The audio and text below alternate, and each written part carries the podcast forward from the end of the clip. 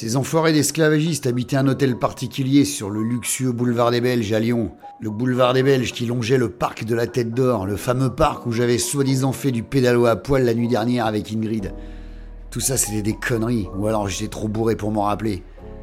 L'entrée du logement social haut de gamme qui donnait sur le parc était gardée par un loufia en costardé qui portait une casquette à la con comme ceux qu'on voit dans les films qui se passent dans les grands hôtels new-yorkais à Central Park. On n'a pas été surpris avec Ravinsky non plus de voir la golf avec les deux têtes de nœuds qui m'avaient menacé devant le commissariat.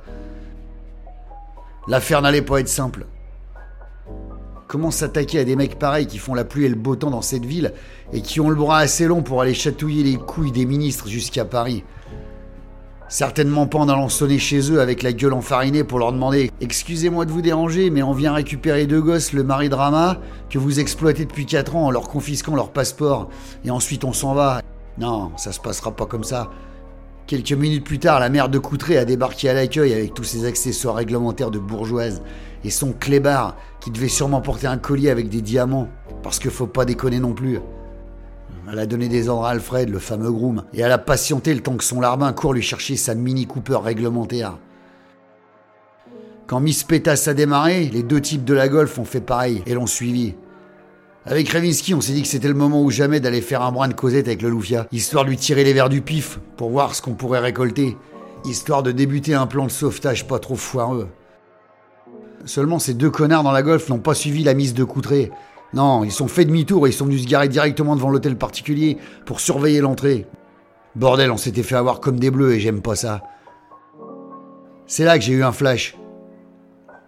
J'avais bien fait du pédalo à poil dans le lac du parc la nuit dernière, car je me suis souvenu avoir dit à Ingrid que ces rupins avaient drôlement du fion d'avoir une entrée privée non gardée sur ce bon vieux parc de la Tête d'Or, et que ça devait être bien pratique pour aller faire son footing sans passer par le trottoir. On est entré dans le parc de la Tête d'Or et on a pris l'allée qui longe les énormes baraques jusqu'à l'hôtel particulier des Deux Coutrés. On s'est cogné tous les joggers qui galopent dans cette foutue allée comme des beagles avec le museau dans le fion de celui de devant. On les gênait et ça râlait dur sur le sentier de la guerre des calories perdues. On avait l'impression d'entendre passer des locomotives. Ils sont tous sapés pareil, ces joggers. Collant moule burn pour ces messieurs et leggings moule abricot pour ces dames. Ils ont tous leur portable accroché au bras qui braillent qu'ils doivent encore en chier pour perdre la salade de betterave qu'ils ont osé bouffer hier soir. Est-ce qu'ils savent qu'au bout du compte ils finiront tous par claquer aussi? Pas sûr. Parce qu'un jour j'ai discuté avec un jogger qui m'a expliqué que lui vieillirait en forme et qu'il crèverait en bonne santé. Super. Moi, quand la fin du bal viendra et qu'on me foutra dans le plumier, je préfère être complètement défoncé et au bout du rouleau pour rien regretter. Sinon, quel intérêt de mourir en forme? Il est mort trop jeune. Oui, mais il était en bonne santé. Quelle connerie. Bref, quand on s'est subitement arrêté devant la grille du château, un jogger nous est rentré dedans. Et il nous a insulté en braillant qu'on cassait son rythme et qu'on n'avait rien à foutre sur le chemin des joggers. Ravinsky lui a gentiment conseillé de continuer de courir s'il ne voulait pas qu'elle lui casse autre chose que son rythme. Le type est reparti en marmonnant et en nous insultant dans sa barbe. La grille de l'hôtel particulier était fermée avec une chaîne et un cadenas bon marché. On s'est regardé et sans parler, on a foutu en même temps un coup de latte dans la lourde qui a cédé sans combattre. Ensuite, on a marché jusqu'à l'entrée de service et on a sonné.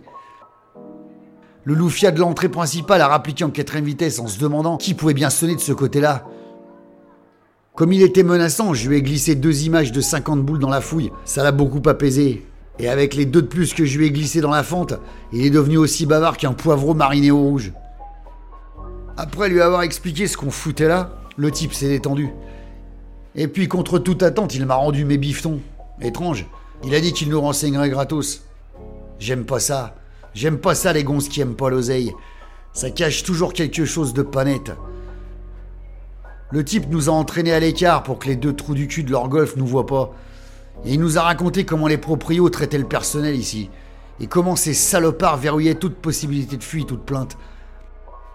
Rama avait eu beaucoup de chance d'échapper pendant une seconde à la surveillance de ces deux trous du cul garés devant l'immeuble, parce que le reste de sa famille en avait eu beaucoup moins.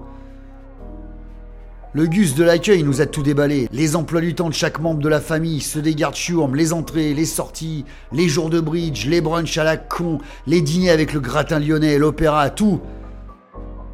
On lui a dit qu'on l'appellerait pour qu'il transmette des informations au mari drama, et qu'en attendant, il devait aller lui dire que sa femme était en sécurité et qu'on s'occupait de les faire sortir de cette tôle dorée. On était en train de se barrer, mais Raminski a fait demi-tour.